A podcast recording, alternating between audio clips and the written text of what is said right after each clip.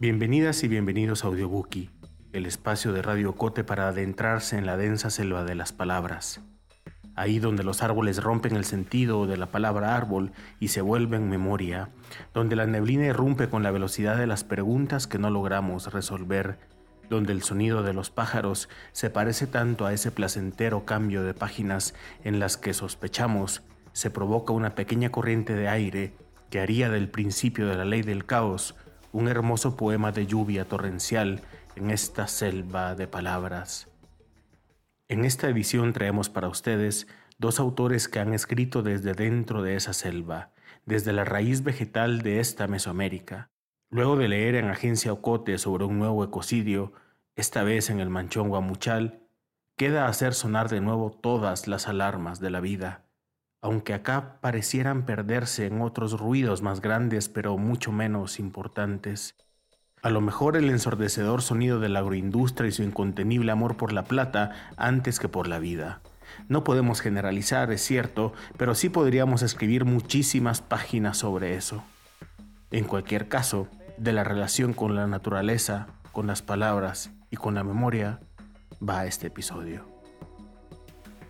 Soy Julio Serrano Echeverría y esto es Audiobookie. Rodrigo Rey Rosa es uno de los escritores centroamericanos más conocidos, publicados y traducidos en la literatura contemporánea. Roberto Bolaño dijo de él que decir que Rodrigo Rey Rosa es el escritor más riguroso de mi generación y al mismo tiempo el más transparente, el que mejor teje sus historias y el más luminoso de todos, no es decir nada nuevo. Varios de esos puntos que plantea Bolaño describen generosamente la obra de Rey Rosa. Es un riguroso esteta. Leemos para ustedes un fragmento de Cárcel de Árboles, un libro esencial en la narrativa contemporánea guatemalteca y que combina el entorno de la selva con el lenguaje y las formas en que el poder se imagina desde estas tierras. De pronto me parece que veo el dibujo. Es de noche. Creo que soy el único que está despierto, atado con una cadena al tronco de un árbol, igual que los otros. Las ramas del árbol obstruyen el cielo. Primero encontré el cuaderno, hacia el final de un atardecer, más allá del cual no guardo recuerdos. Era un rectángulo oscuro entre la hierba. Lo recogí, lo abrí, lo cerré y volví a abrirlo. Hice pasar las páginas no una por una, sino rápidamente usando el pulgar. Me gustó el rumor que produjeron y su extraño olor que llegó a mis narices con una corriente de aire. Hundí la cara entre dos hojas. Respiré.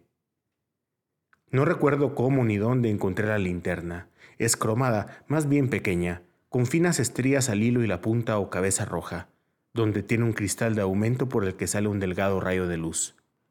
La postura que observo mientras escribo tiene como objeto evitar que nadie vea mi luz. De noche, parejas o tríos de guardias pasean por las avenidas debajo de los árboles, fuera del alcance de nuestras cadenas, con armas de fuego y con perros. Una noche la aguja de luz se movió sobre el papel y sin duda trazó las primeras palabras. Un mediodía lluvioso, encontré la caja de lápices largos y amarillos entre las hojas verdes. Yo trabajaba escarbando la tierra con los dedos en un sitio inclinado a pocos metros del arroyo. Dejé de trabajar y bajé hasta la orilla sin razón, pues no tenía sed.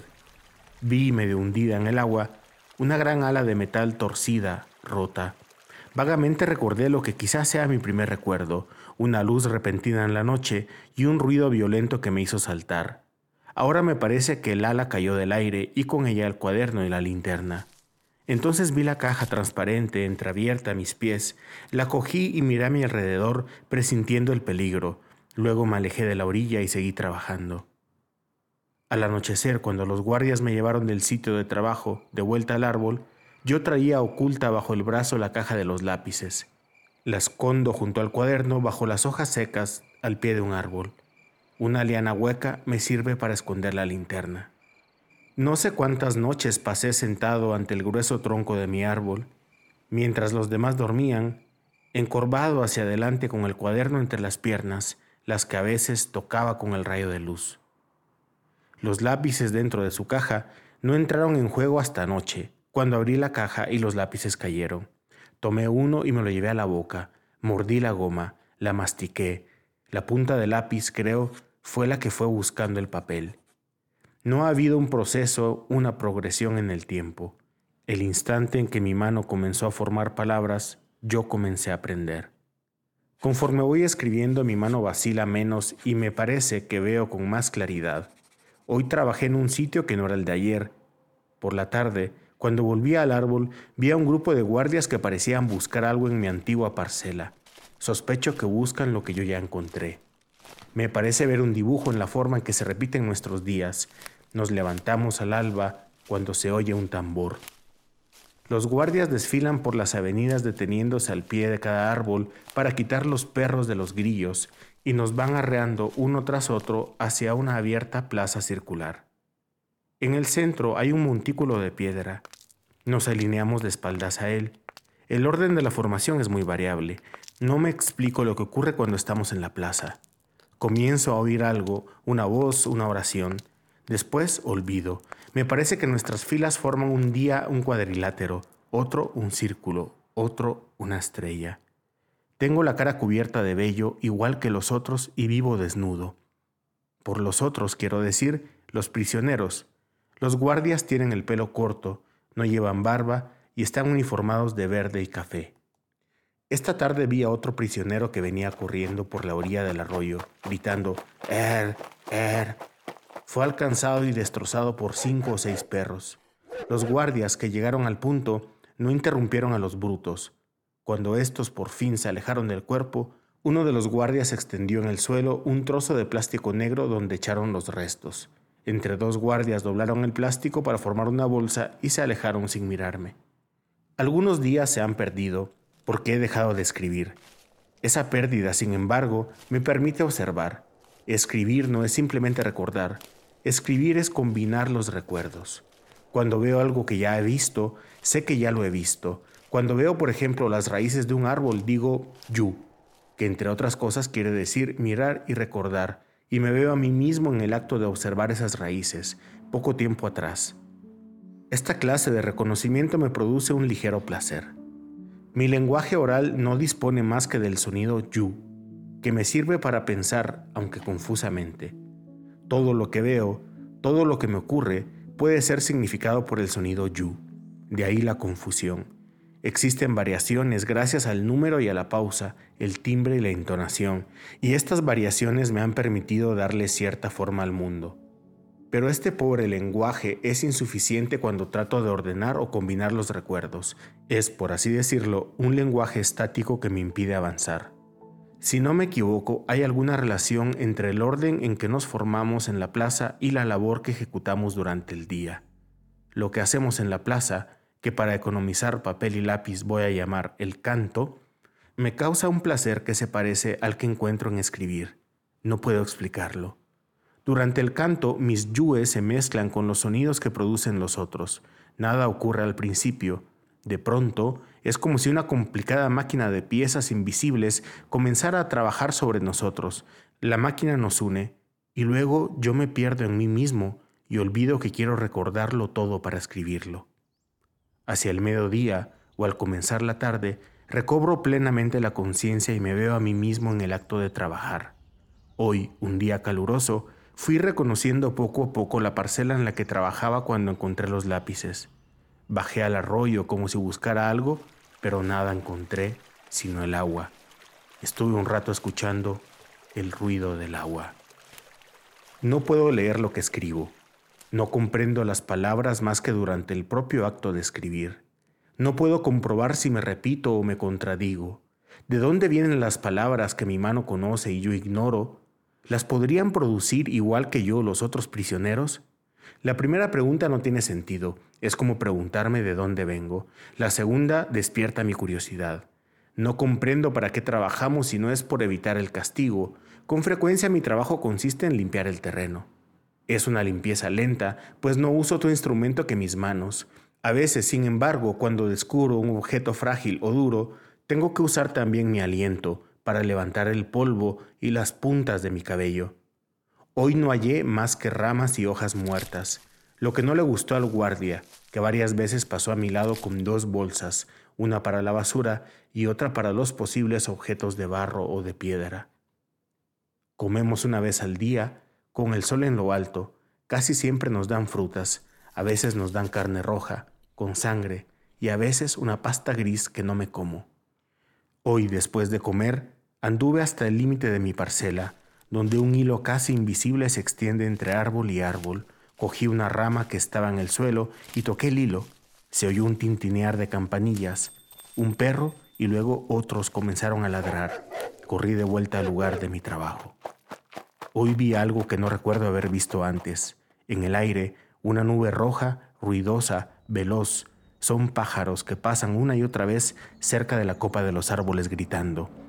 He resuelto poner lápiz y papel al alcance del hombre del árbol vecino, a pesar del riesgo que corro de ser descubierto.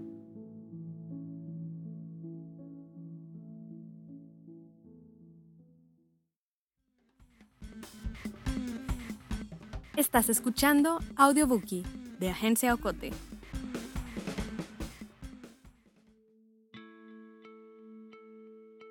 Mario Payeras es algo así como un punto cardinal, un camino a lo mejor, una manera de entender el pensamiento y las luchas de este país. Ensayista, narrador, poeta, un filósofo que se metió a la selva a luchar por transformar esta realidad. Su militancia política lo mantuvo inmerso en su amor por el conocimiento y la naturaleza, enmontañado, como se suele decir, pero Mario Payeras estará por siempre enmontañado como un volcán, como la zona reina puede estarlo. Leemos para ustedes una breve selección de su poesía para recordarnos la fuerza esencial de la fuerza vital, aquello que viene de la raíz al lenguaje y que se hace conocimiento.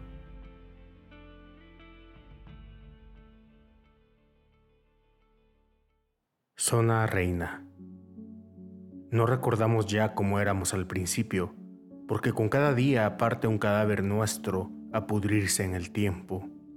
Nuestros mejores esbozos de humanidad futura resultaron apenas artificios de pólvora que ardieron bajo la lluvia de la primera noche, porque aquí la realidad todavía está en guerra con los pájaros e ignora por lo tanto la cristalización de la decrepitud y los tardíos laberintos en que suele extraviarse su mudanza. Y agreguemos, nunca como estas mañanas estuvimos tan exentos de los envejecimientos del espíritu, ni nuestros pensamientos se parecieron tanto a nuestros actos. Sierra de Chamá. Hemos llegado a un mundo olvidado por los aviones y los pájaros. Durante varios meses nuestra pequeña tropa arrastró por la selva su aparatosa impedimenta, tres mástiles de navío trapecios de volatín y una carpa en harapos, dos elefantes viejos, una ballena con la cola maltratada por la ingratitud de la materia y demás artefactos que generan júbilo. Quienes sobrevivimos al último diluvio, hemos aprendido a orientarnos por los recuerdos, porque del sol hace ya muchos meses que no se tiene noticia, y para ver a Orión describiendo en el cielo sus piruetas de aeroplano melancólico, es necesario esperar la vejez del verano. Sin embargo, nunca un puñado de bolcheviques con lombrices había estado tan cerca de tumbar la ley endurecida que gobierna la hechura de toda la mercancía. Dos cosas más aprendimos en la lluvia. Cualquier sed tiene derecho cuando menos a una naranja grande y toda tristeza a una mañana de circo para que la vida sea, alguna vez, como una flor o una canción. Chilibazún. Hay un lugar nublado en las montañas del norte al que los hombres llaman Chilabazún. Es una zona frecuentada por pájaros migratorios y quienes siempre tienen hambre han aprendido a cazarlos en los atardeceres, atrayendo con fuego las bandadas hacia las barreras de carrizo donde se estrellan aturdidas, pues los pájaros siempre llegan del este y confunden con el sol la nube iluminada. Nosotros somos comunistas y se nos hace fácil el proyecto de repartir los bienes materiales, porque no tenemos nada, porque no repartimos de la misma manera el amor nuevo de nuestro corazón, pues no somos todavía como esos inolvidables compañeros de la sierra que siempre han ignorado el sentido y la teoría de la propiedad terrestre. La estrategia y la flor del tamborillo. Quien piense dirigir una guerra en la selva tiene que aprender de la flor del tamborillo. Ningún general asedia al adversario con tanta maestría como esta flor amarilla. Todos los años toma febrero por asalto, instaura la floración total de la primavera y se retira sin ruido por las rutas de marzo. El pensamiento es un pájaro extraño. El pensamiento es un pájaro extraño que se alimenta de sus propios hierros. Toda filosofía guarda algo de los sofismas frente a los cuales se erige como verdad.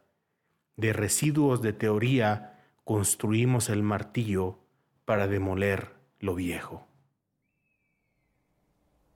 Kilimanjaro no es la nostalgia humana por las viejas primaveras de un país donde los pájaros son mansos, ni por las lluvias de la infancia que nos dejaron los ojos diáfanos para siempre, sino por la región de las nieves perennes que añoran en la vejez los elefantes de todos los zoológicos del mundo, hacia la que una mañana dicen emprenderemos el viaje con el secreto dolor de que no habrá regreso a ninguno de los sitios en que fuimos felices. Sobre las tres grandes vocaciones. Hoy sabemos que el regreso a las primaveras idas es irrealizable, que el hábito de explicarse las cosas acalambradas de contradicciones es la fuente de toda lucidez y que el oficio de conspiradores para cambiar el mundo es la única manera de no envejecer.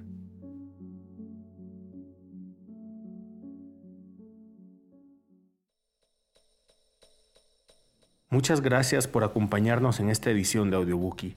Escuchamos fragmentos de la obra de Rodrigo Rey Rosa y Mario Payeras. Fragmentos para invocar a la selva, para conjurar al mangle. A lo mejor, escucharlos y leerlos como un rito para que no se nos olvide nunca que solo somos parte de la vida, que la fuerza destructiva de la humanidad será irremediablemente derrotada por la fuerza incontenible de la vida.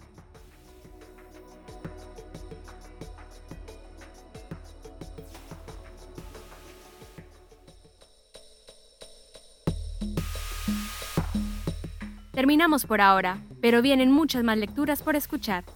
Audiobookie es producido en Guatemala por el equipo de Agencia Ocote, con el apoyo de Seattle International Foundation y el aporte de fondos operativos de Servicios Ocote, Foundation for a Just Society, el Fondo Centroamericano de Mujeres FCAM y Oak Foundation.